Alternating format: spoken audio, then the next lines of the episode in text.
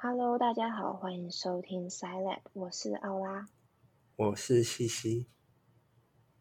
今天奥拉要来跟大家分享一下有关心理学、心理系这个呃领域到底是在学一些什么样子的课程，然后呃提供给一些高中生，就是如果你对心理系有兴趣，或者是你想要往未来想要往心理系发展的话，那你需要一具备样具备什么样子的能力，或是什么样子的特质会比较嗯适合。好，那首先我会先介绍一下，就是中正心理系从大一到大四的必修课程。那从大一开始的话，我们有所谓的统计，那它的全名叫做心理及教育统计学，还有普通心理学跟微积分。那大二的话有生理心理学，还有心理学实验法。性格心理学、社会心理学、发展心理学跟认知心理学。大三的部分有变态心理学、知觉心理学跟心理测验学理论。那大四的话就没有这样子。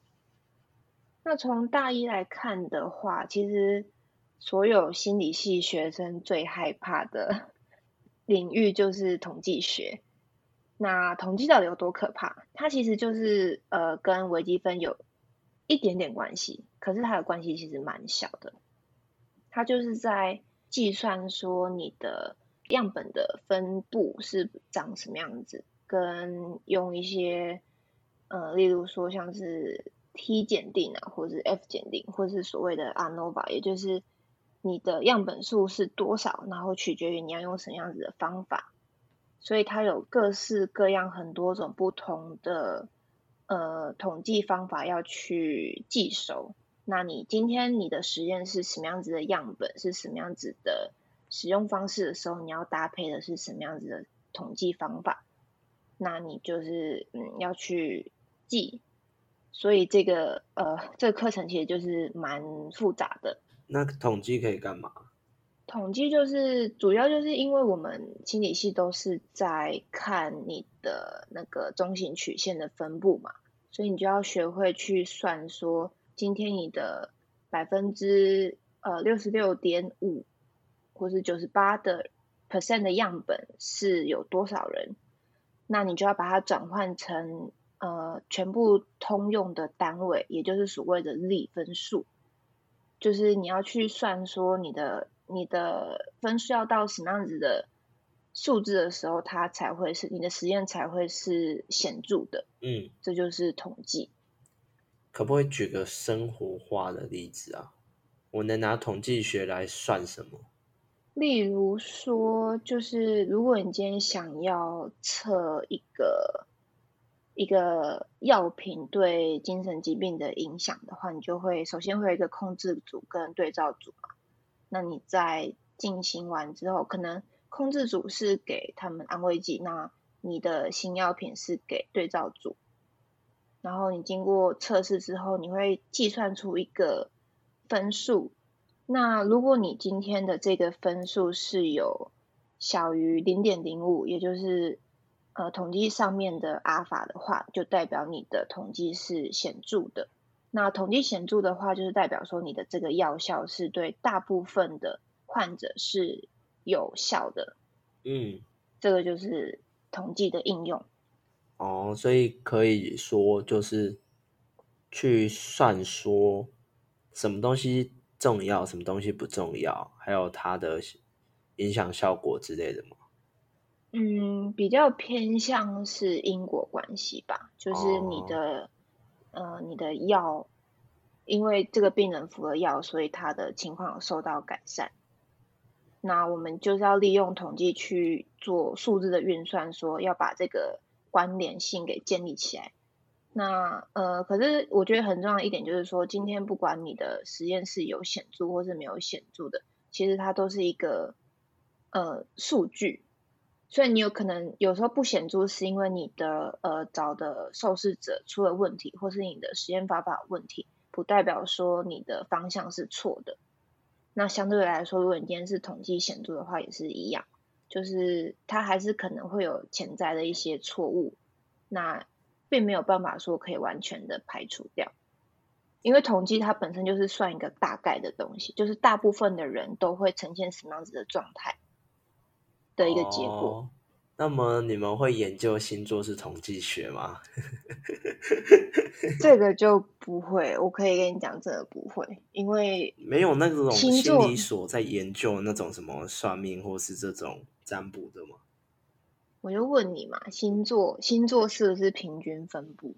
是不是全台湾大概会有十二分之一的人都会是天秤座？诶，应该是吧。那这要怎么算统计？统计就是算你大部分的人会呈现什么样子的状态啊？这样会不会就是我给你假设，我提出了实验，就是我写的论文就是跟什么星座有关？那可能就是狮子座的人比较暴躁易怒，所以他在某个条件下他会怎么样？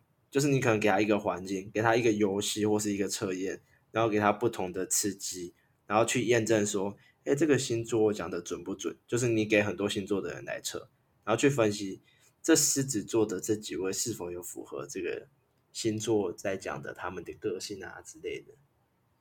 我觉得这个这个研究到底有没有，我真的不知道。但是我觉得，呃，应该是会不显著。嗯为什么？因为狮子座的人的个性会怎样？是从发展心理学的角度来看，就是你的。性格怎么会跟星座扯上边呢？对不对？嗯，那可能你是呃同一个星座的有一群人，那你这个这群人当中，你的每一个人的个体变异都很大，并不是，嗯，他就是不会就是说他全部被归类在一个狮子座的一个大框框里面，去做嗯统计分析，这样子会很奇怪。哦，了解。嗯，所以我觉得你还是可以，嗯，放弃星座好不好？放弃血型，这样子去测性格，好。嗯，回来就是那下一个就是普通心理学。普通心理学的话，就是嗯，大二大三的课的一个精简版，然后比较嗯比较浅的版本，它会包含很多像是呃介绍一些神经的的一些基础的。概念，或者是呃记忆啊，或者是你的一些性格方面，或是大脑内的知觉系统有什么，就是浅谈，这就是普通心理学的课程。它就是像是一个大杂烩一样，但是里面的东西都很浅。那有一个有了这个基本概念之后，你在大二大三的话，基本上会比较记得说之前有学过这些东西，这样子。再来是微积分，微积分的话，其实老实说，我觉得它虽然跟统计有点相关，但是因为 Excel 都可以算出所谓的“一”，就是我们要统计学要学到的那个“一”，所以统呃微积分其实我认为啦，并没有对心理系来说非常的重要，因为你所有的计算，如果你会那些统计方法的话。你都可以用电脑算出来，嗯，然后我听说，我之前不知道在哪里听说过，有哪一间学校的心理系，他们就把微积分的课程给，就是从必修里面去移除掉了，就他们也觉得说，微积分可能不是心理心理系必须要呃学的一个东西，所以他们就把它删掉。但是目前中正好像还是有。对，哦，那再来的话，就是大二的部分。大二的话，首先我觉得，呃，里面对我来说最困难的可能会是生理心理学。生理心理学就是刚刚前面有一些提到过，就是神经啊，或是记忆啊，或是你的嗯脑内的各种激素，就是跟生物很有关系的一个课程。像我们老师，他们就他就会要求我们说，你要去把这个一件事情发生的过程给写下来，就是我们的期中、期末考。例如说，我们为什么可以看到，我们看到红色这个颜色，那为什么我们可以知道说它是红色的？嗯，那你就要把这个过程去写下来，就是当我们这个红色的光进入到我们的视网膜，视网膜再接到什么？呃锥细胞、杆细胞，然后产生什么作用，然后进入到视神经，然后到脑脑大脑里面的哪边这样子。所以我觉得它其实还蛮难的，就是你要很，呃，你要记得是一段流程。那一段流程里面就有很多不同的细节要去记。嗯，对，这就是生理心理学。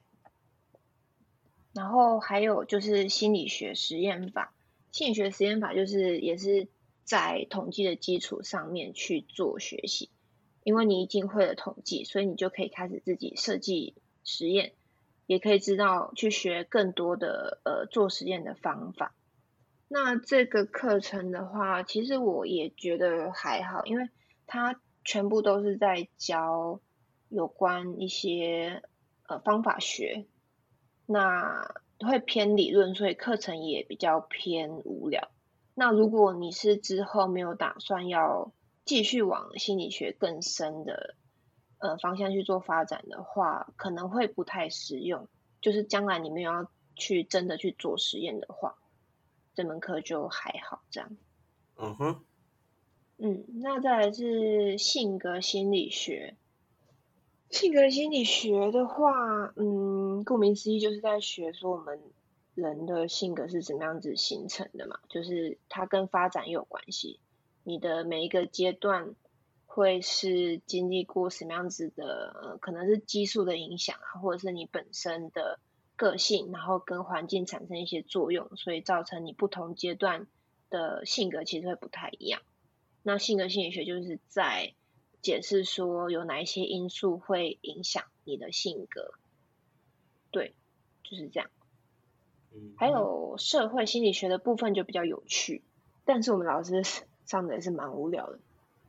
社会心理学就有很多社会实验，像是很有名的一些什么监狱实验，或是电击的实验，它会嗯比较有很多有趣的真的实验案例可以去知道，可以去认识。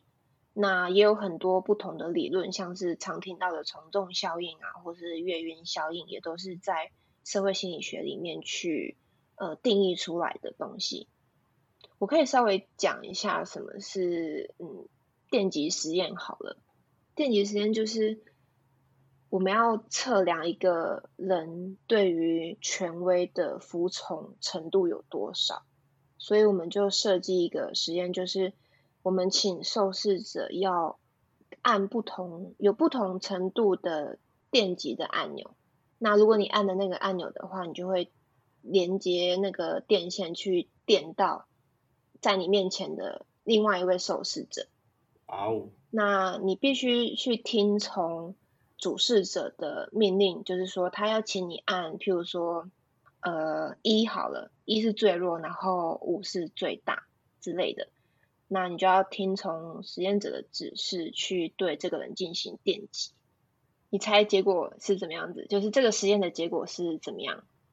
就把人电死啊？是吗？对。真的有人死掉？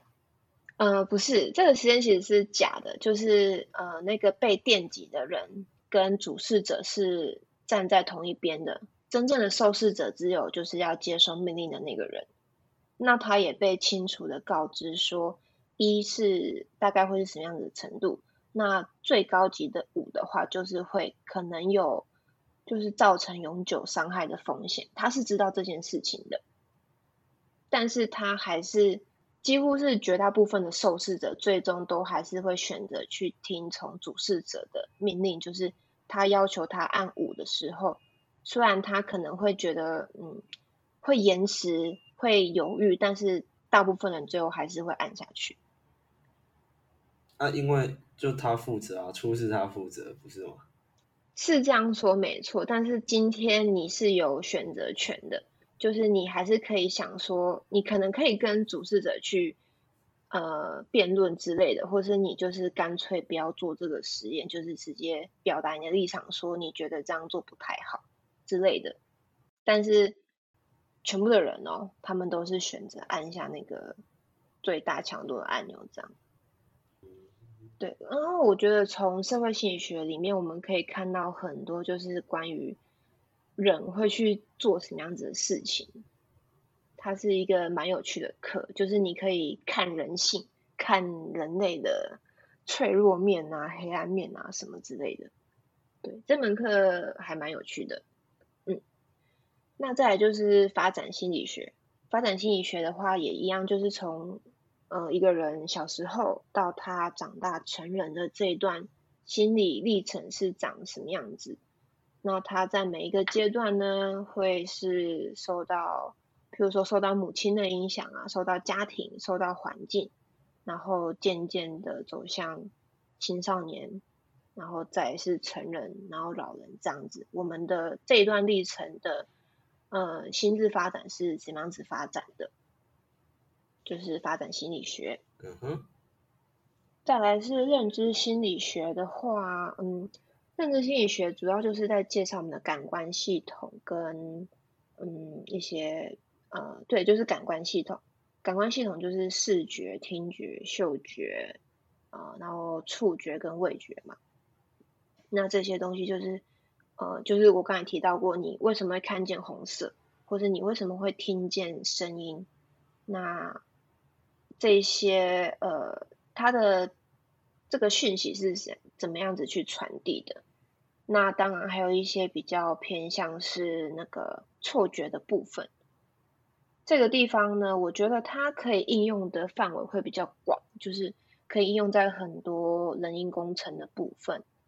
那就像是，嗯，你要怎么样认，呃，利用认知心理学去设计一个很好坐的椅子，就是现在很流行要做那个人体工学椅嘛。那到底什么是人体工学椅？什么样子的角度或是高度会让我们在做的时候是最舒服的？这个就是跟触觉有很大的关系，这就是认知心理学的部分。嗯哼，嗯，然后再来是大三的话，有变态心理学。变态心理学就是在学一些精神疾病的呃各种呃形态，就是比如说忧郁症啊，然后它的鉴定标准啊，那它大概会出现什么样子的症状这样子。比较，嗯，对我来说就比较没什么，就是你要记很多不同的呃病名，那这个病的症状，然后它的治疗方式，它的可能治疗的过程当中的复发率啊，或者是它要治疗多久啊这些东西。嗯哼。再来的话有，呃，知觉心理学，知觉心理学。嗯，跟认知很像，只是知觉心理学是人类大脑更高的一个处理讯息的一个阶层，它就是有关决策或者是记忆比较，或者是注意力比较高等的呃认知过程。那决策的话，就是像说我们为什么会选择要去买这个东西，或者是我们为什么要选择去嗯去做这件事情，就是决策。然后再就是记忆。那我们的短期记忆大概是多少，或是我们的长期记忆是怎么样子去形成的？这就跟知觉心理学有关。哎，讲错，这就跟认知心理学有关。对。再来的话就是，嗯，最后一个叫做心理测验学理论。那它的话，嗯，就是会介绍蛮多不同的心理测验。像是一些职涯测验，或者是呃性格测验，那像是那个什么 GRE 啊，或者是托福啊，那些也都算是心理测验。那像是大家高中都考过的学测，其实也算是一种心理测验，因为他们都是利用统计的基础嘛，我们要算出 PR 九十五的人，然后八十八的人是多少这样子，嗯。那还有像是多义啊这些语言测验，都是计算出排名的，都可以被归类在心理测验里面。嗯，那它的分布其实蛮广的，这样子。好，以上全部呢就是中正大学呃心理系会学习到的必修课程。你是在帮学校招生吗？也没有哎，我没有收钱，对不对？那 全台湾各地的心理系。学的都差不多吗？我觉得会都差不多，毕竟是必修嘛。那可嗯能选修的专业选修的部分可能就会不太一样。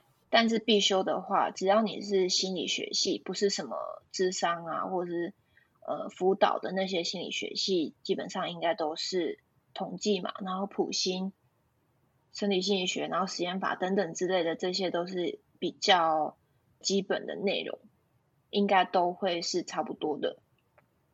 嗯哼，那像比较不一样的话，就是我们学校的专业选修有一些像是睡眠类的课程，那它就会跟生理心理学比较有关，或者是像是人际人力资源，或是你的组织管理，那个就比较偏向工商心理学，也就是在公司里面，在一个组织里面的那种心理学。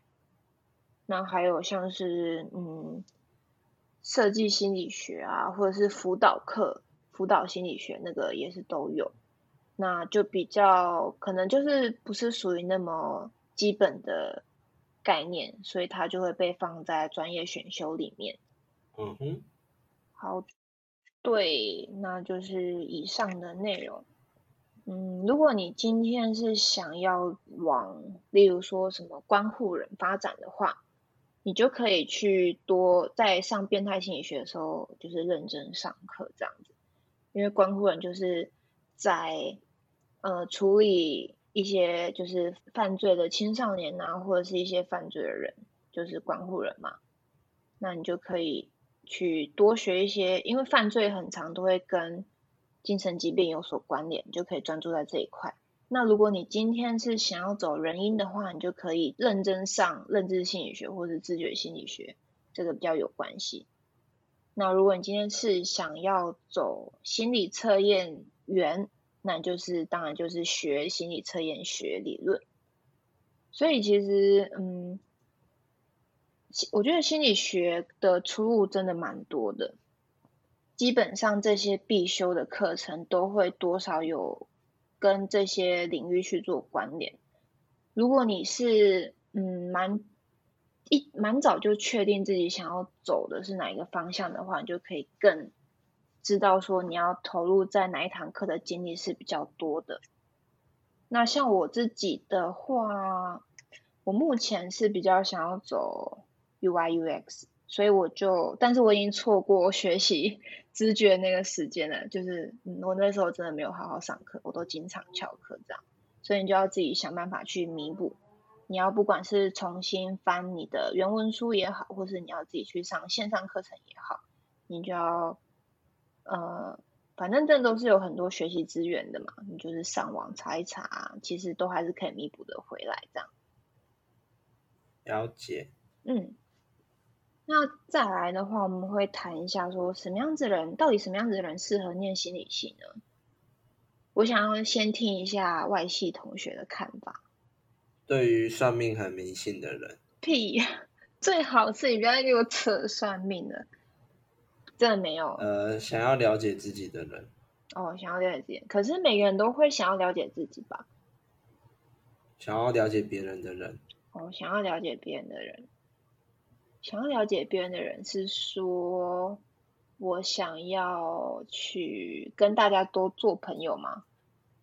有可能吧。哦。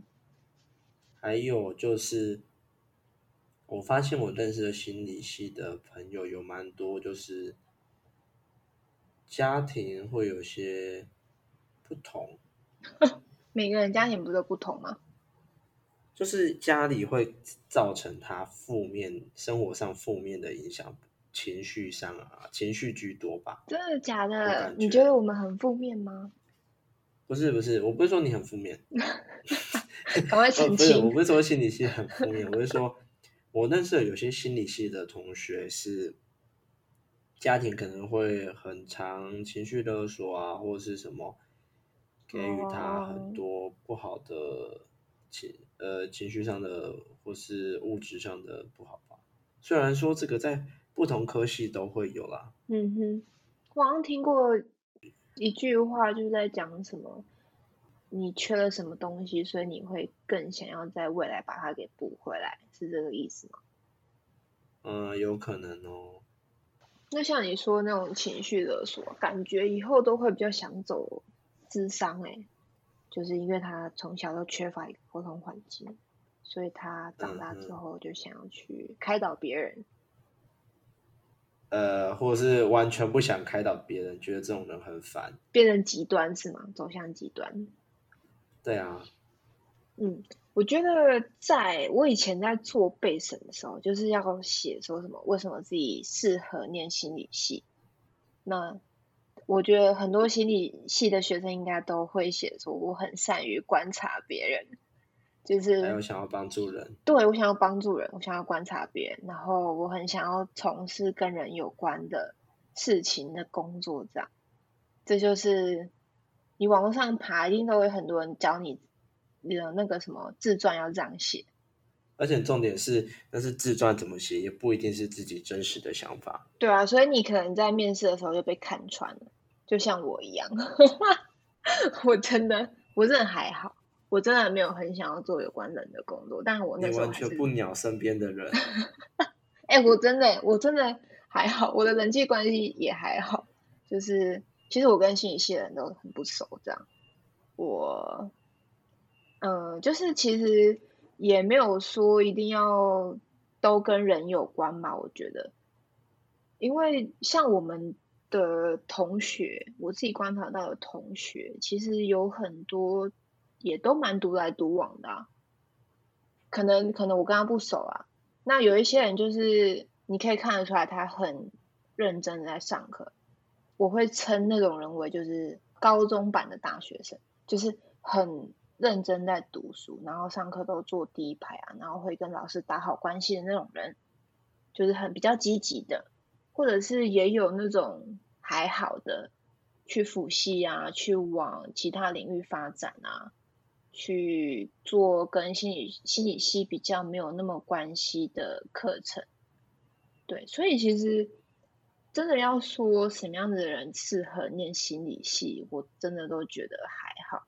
比较重要的是，呃，如果你是一个很乐于探索的人的话，心理系会是一个蛮好的选择，因为在心理系里面，它的领域非常的广嘛。只要跟人有关的，都会是他的领域。那什么东西跟人有关？大部分的东西都跟人有关。所以，如果你读心理系的话，你就会更知道说你在处理呃人类的相关的资讯的时候，该怎么样去做会比较好。例如说，你要设计椅子，设计椅子跟人当然有关系啊，就是。你要了解人的身体嘛？你要懂生理心理学，你要懂知觉心理学，所以你才会知道说你要怎么设计一张椅子。所以我觉得，如果你今天是一个比较喜欢去接触很多新东西的人的话，心理系会是一个蛮好的选择。前提是你要对心理系有兴趣，这样。对。哎，我换个换个背景，我再讲一次你刚刚的话，你来想一下。好。我想跟大家说，就是什么样的人适合念数学系？就是你对于数字有点兴趣的人，因为其实生活上很多都是数学嘛。嗯，我们今天要玩股票啊，或是我们要去买东西、网牌的，然后或是我们今天要去玩赌博游戏，这些背后都是有很强大的数学公式在去，呃，在它背后撑着的。嗯，所以说就是来数学系可以学到很多数学的。精髓。那不论是你要研究纯应纯理论的数学，或是你要应用的话，你可以往资工系啊。像工程师写的很多演算法背后都是数学啊。那或是像就是有些可能你要做一些资料的，类似你助理或是做一些分析的话，像是什么 YouTube 趋势分析啊，你也需要用到统计的数学等等。嗯哼。嗯，所以如果你对这些有兴趣的话，其实数学数学系可以走的路蛮广的，所以大家也可以来念。好，结束。好，我是不是介绍跟你刚刚讲有点像？反正反正，但是我的观点就是这样啊，就是呃，因为我真的觉得，好，我觉得数学发展领域真的蛮小的，好不好？等下数学系会不会被炮轰我？我觉得不一样啊，就是你开根号，什么生活数学哪需要用到开根号，哪需要用到一，哪需要做什么？你写程式，你在算数学吗？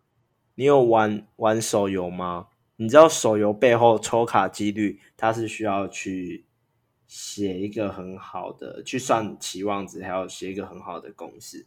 然后写程式的话，当然我们直接。扣一个方选，就是人家写好的公式就好。但是你要成为资料科学家，背后的数学一定要懂。所以其实资工系，尤其资工所，有很多都是数学系来念的。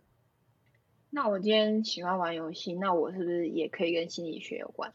就是我要怎么样设计按键，那那个手按的才会快。因为你是玩家，所以你可以第一视角知道玩家的感受。所以可以设计出更哦，反正这个世界就是由各种各样的系所组成的，殊途同归嘛。对，所以大家要找到自己的兴趣，不要都念医学系这样。这个结论可以吗？考得上好吗？我我弟我弟他最近就是在选填志愿这件事情。自工系，自工系，自工系，自工系，他完全不考虑二类的系，完全。为啥？因为他就是没有兴趣。你弟是富二代吗？你叫他去念哲学系。我弟不是富二代，我看起来像富二代。靠！我在站气手，没事，我刚刚什么都没说，帮我剪掉。你对哦，你要小心哦。反正 帮我剪掉，拜托。嗯，我觉得有兴趣就是做这样的事情。当然，很多高中生，包括我在那些每天都要读书的时代里面，其实是不容易发现自己的兴趣到底是在哪里。那这时候该怎么办？真的啊，转系啊！你整天都在念书，你哪知道？你你每天根本没有机会去思考自己要什么。对啊。家长就说：“哦，你先好好念书，哦，考好了，呃，医学系。”那你再转系，你先考进去那个顶大有没有？那你再想办法转系转到你要的科系。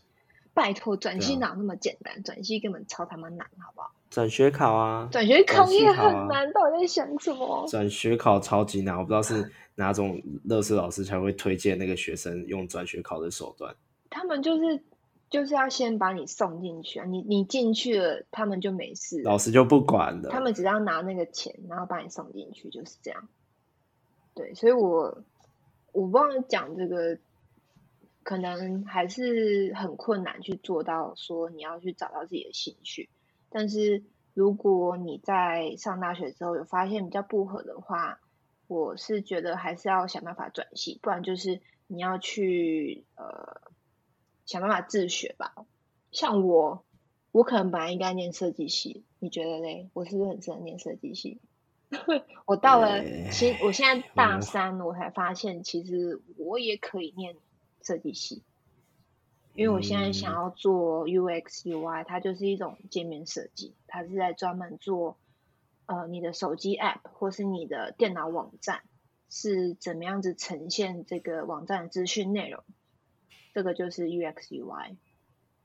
啊哈，嗯，所以它就是在设计你目前的电脑上面的那个荧幕，你现在所开的网页是长什么样子。对啊，所以其实我也可以念设计系啊。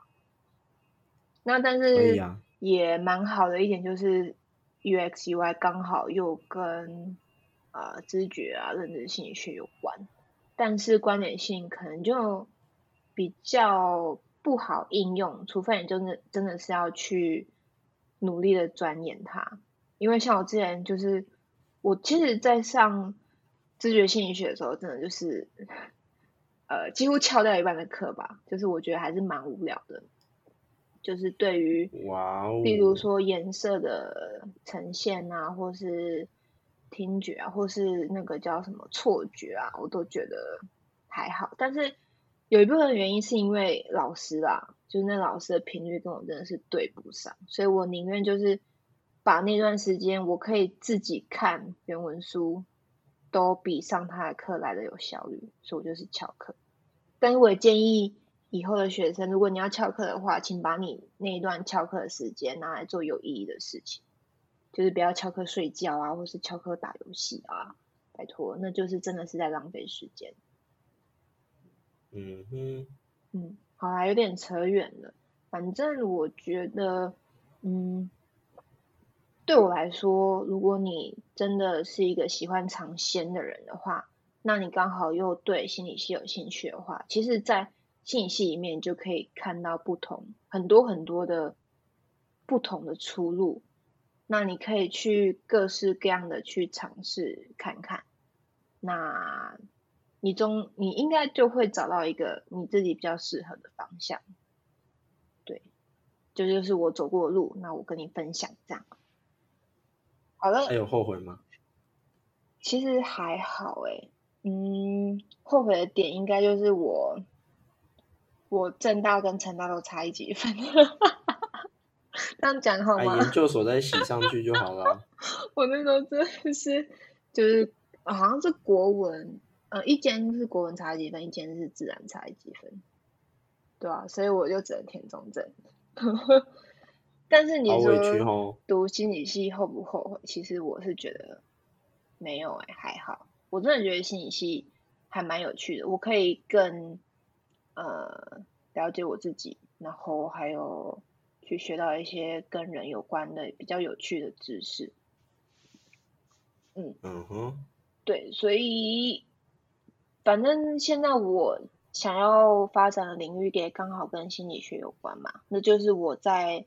呃，大一到大三去自我探索的过程，那我慢慢的去摸索到说，哎，我搞不好可以走这个这个路，相信你们也可以，加油，大家加油。嗯，好好，嗯，好，那今天就是主要是简，呃，也没有简单，就是先跟你讲一遍心理系的课程都是在上些什么样子的内容。那如果你对于刚刚所听到的资讯是有一点兴趣的话，你也可以先去自己查查资料，那或者是再去做更多的书籍的阅读之类的，可以更了解说这个心理系它具体会是长什么样子，是不是你要的？嗯，好哦，那今天就到这边。那我们就下次再见，拜拜，拜拜。